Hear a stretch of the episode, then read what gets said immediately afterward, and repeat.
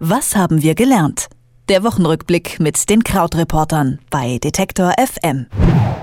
Es war zu erwarten und hat doch die EU ganz schön getroffen. Donald Trump hat vorletzte Woche den Iran-Deal aufgelöst, aber die EU will dran festhalten und zeigt dabei ungewohnte Einigkeit. Bei ihrem Treffen in Sofia in Bulgarien haben Vertreter der EU-Länder den Deal verteidigt. Notfalls sollen die US-Sanktionen durch ein reaktiviertes Gesetz ausgehebelt werden. Die Fronten zwischen den früheren Verbündeten USA und EU scheinen also verhärtet zu sein.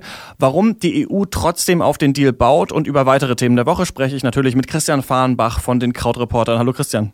Hallo Christian. Normalerweise ist die EU ja so in ziemlich jeder Frage gespalten, aber beim Iran-Deal sind sich alle einig, so scheint es auf jeden Fall, sie wollen ihn beibehalten. Warum ist der so wichtig für Europa? Das ist ja so, dass dieser Deal oder dieses Abkommen ja geschlossen wurde, nicht nur mit den USA, sondern Russland war da dabei, China, Großbritannien, Frankreich, Deutschland und eben Iran auf der anderen Seite. Und vielleicht nochmal so zum Hintergrund, also dieses Abkommen hat ganz vereinfacht gesagt, dass Wirtschaftssanktionen gegen Iran abgeschafft werden. Das heißt, dass also ausländische Unternehmen mehr im Iran investieren können, wenn im Gegenzug der Iran es zulässt, dass das Atomprogramm des Landes stärker kontrolliert wird, dass halt eben geschaut wird, dass das Land keine Atomwaffen bauen kann. Seit 2015 gibt es dann diese Kontrollen, die auch sagen, dass das tatsächlich Erfolg hat, also dass es eben keine Hinweise darauf gibt, dass das Atomprogramm weiter funktioniert.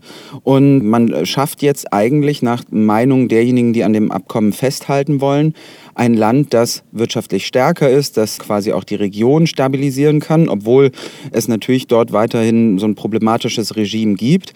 Aber eben die EU hat auf jeden Fall ein Interesse daran, das Abkommen weiter fortzusetzen, weil man sagt, es ist im Prinzip natürlich nicht perfekt, aber es ist einfach sehr, sehr sinnvoll und das ist alles auf dem richtigen Weg seitdem und es ist deutlich besser, als kein Abkommen zu haben. Aber wenn es eben aber weiter US-Sanktionen gibt, was äh, will die EU dagegen ausrichten?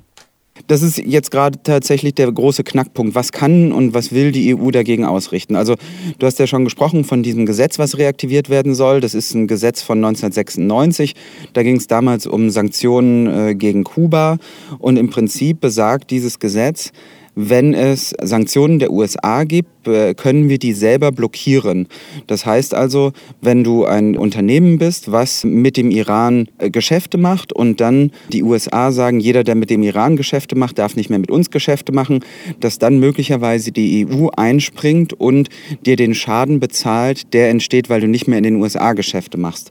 Das klingt ziemlich krass und das ist auch tatsächlich sehr krass. Und Angela Merkel hat auch deshalb schon gesagt, so, ja, versucht diese Erwartungen zu dämpfen und zu sagen, dass das alles Grenzen hätte, wie da eingesprungen werden kann. Und natürlich muss man am Ende auch sagen, wie groß ist eigentlich die Zahl der Unternehmen, für die es sinnvoller ist, im Iran Geschäfte zu machen, im Vergleich zu es sich mit den USA zu verscherzen. Denn natürlich ist der ähm, amerikanische Markt sehr, sehr viel größer. Was bleibt also neben Wirtschaft? Vor allen Dingen eben so ein Symbol. Das Symbol, dass man an dem Abkommen festhalten will, äh, auch ein Zeichen der Stabilität hin zum Iran. Iran selbst hat gesagt, wir wollen innerhalb von 60 Tagen wissen, wie es weitergeht. Sonst fangen wir wieder an äh, mit der Anreicherung von Atommaterial und möglicherweise eben arbeiten wir wieder darauf hin, dass wir eine Atombombe haben. Und deshalb ist es jetzt eben wichtig, glaube ich, auch, dass man sich mit solchen Symbolen einander annähert. Ob jetzt der Alleingang der EU da Aussicht auf Erfolg hat oder nicht. Wirtschaftlich ist es problematisch, politisch ist es, glaube ich, sinnvoll. Die USA und Europa scheinen sich gerade ein bisschen zu entzweien. Annähern tun sich aber die USA und Nordkorea. Am 12. Juni soll es sogar zu einem Treffen kommen zwischen Donald Trump und dem nordkoreanischen Diktator Kim Jong-un. Wie wahrscheinlich ist das denn, dass das wirklich stattfindet? Man muss wirklich sagen, Trump ist da ja so ein bisschen reingerutscht, weil er wirklich so sehr unbedarft gesagt hat, ja, natürlich würde ich mich mit Kim Jong-un treffen. Und jetzt ist eben die Frage, passiert das tatsächlich zum ersten Mal, dass ein amtierender US-Präsident einen Machthaber aus Nordkorea trifft. Die beiden haben sehr, sehr unterschiedliche Vorstellungen davon, was in diesem Gespräch passieren sollte. Trump spricht ja immer davon, er wünscht sich die komplette Denuklearisierung, also die Abschaffung auch aller Atomwaffen in Nordkorea. Nordkorea sieht das sehr viel anders, möchte im Prinzip nur, dass quasi die äh, aktuellen Programme oder weitere Programme eingestellt werden, aber an bestehenden Waffen festhalten. So, und jetzt ist eben so die Frage, was kann aus so einem Treffen überhaupt rauskommen? Ja? Also, wenn die sich treffen, und so weit aber auseinander liegen, wie können die überhaupt jemals zusammenfinden? Geht man da auseinander und sagt, das war jetzt alles ein Misserfolg, dann hätte man aber natürlich das diplomatische Problem zu sagen, so jetzt sind wir wieder beim Status quo und jetzt machen wir doch weiter mit Atomwaffen oder nicht? Oder kommt dann möglicherweise doch ein Krieg und ein Erstschlag? Und ähm, natürlich ist es auch alles doppelt kompliziert, weil es so viele verschiedene Akteure da gibt. Also die USA haben ein Interesse, hinter den Kulissen hat natürlich Südkorea als nächstgelegenes Land stark mitgearbeitet, China hat ein Interesse in der Region.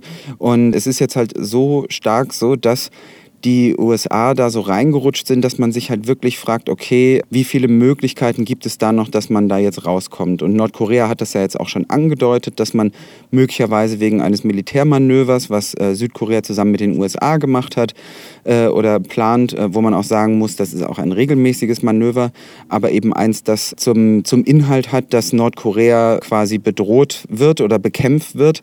Und deshalb hat Nordkorea gesagt, naja, wenn jetzt weiter an diesem Manöver festgehalten wird, dann dann könnte es eventuell auch sein, dass wir gar nicht zu diesem Treffen kommen. Also das ist einfach ein sehr, ja, ein sehr kompliziertes Strategiespiel da im Moment. Donald Trump hat man ja das Gefühl, ist oft daran interessiert, einmal an der Abschottung, dann auch ein bisschen daran, die Weltlage ein bisschen zu destabilisieren und an so bilateralen Deals. Aber will er da auch was von Nordkorea? Ich glaube ehrlich gesagt, das versucht Trump dann auch immer von sich zu zeigen, dass er an diesem bilateralen Deal so interessiert ist. Aber das, was wir meistens sehen, ist, dass Donald Trump einfach nur aus Dingen äh, austritt, ohne einen Plan B zu haben. Also er sagt dann immer, ja, das werden wir alles dann sehr, sehr viel besser verhandeln. Aber ähm, beim Iran haben wir jetzt noch keinen Plan gehört, was er anders machen will. Äh, beim Pariser Klimaabkommen gibt es das nicht. Und es gibt eigentlich auch keinen Grund da zu glauben, dass es jetzt bei Nordkorea irgendeine Idee gibt.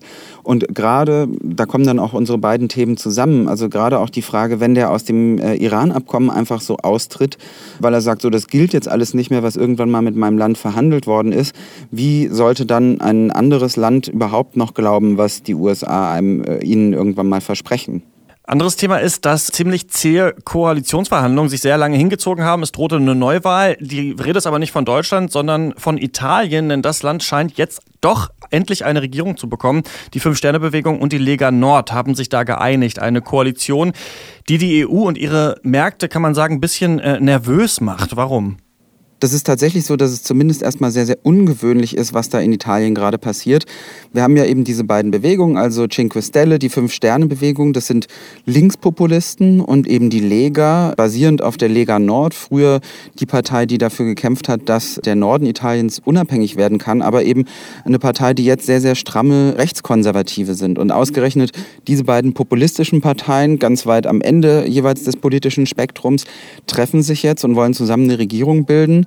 Was eint die überhaupt? Vor allen Dingen eben ein Hass auf Europa tatsächlich und eben ein Hass auf das, was in Brüssel passiert. Beide Parteien haben am Anfang ihrer Regierungsgespräche sich auch so darüber getroffen, dass man gesagt hat, okay, möglicherweise wollen wir sogar aus dem Euro austreten, aber mindestens wollen wir mal, dass Brüssel äh, Italien Schulden erlässt. Diese politische Kritik an Brüssel ist immer noch drin in dem geplanten Regierungsprogramm, aber es ist ein wenig gedämpft worden alles. Trotzdem ist das Programm, was die vorsehen, sehr, sehr auch ja, weiter ungewöhnlich und vor allen Dingen in erster Linie sehr, sehr teuer. Also Steuern sollen gesenkt werden, es soll ein Grundeinkommen geben von 780 Euro, mehr Schulden sollen aufgenommen werden. Wer Regierungschef wird, ist noch genauso unklar, ob äh, die Basis jeweils zustimmt. Und das alles trifft auf ein Land, was neben den USA und Japan eine der höchsten Staatsverschuldungen auf der Welt hat. Die Arbeitslosigkeit in Italien ist hoch, das Wirtschaftswachstum ist seit Jahrzehnten eher so mittelmäßig. Und ja, deshalb sind eben die Märkte da und auch andere europäische Länder so unruhig. Es gibt die Idee, dass es eben neue italienische Staatsanleihen gibt, da fragt man sich dann aber, wenn die wieder einzeln gehandelt werden, wird das nicht so eine Art Parallelwährung zum Euro und destabilisiert das auch wieder den Euro?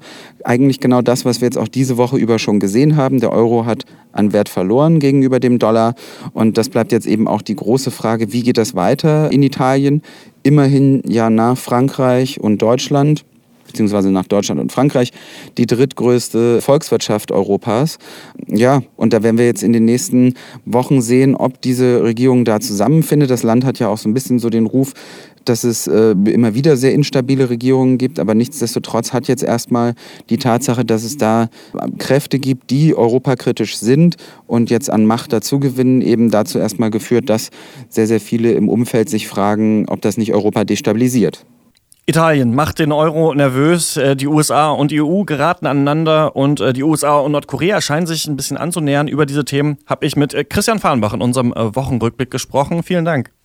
Ja, ich sage auch vielen Dank. Tschüss. Was haben wir gelernt? Der Wochenrückblick mit den Krautreportern bei Detektor FM.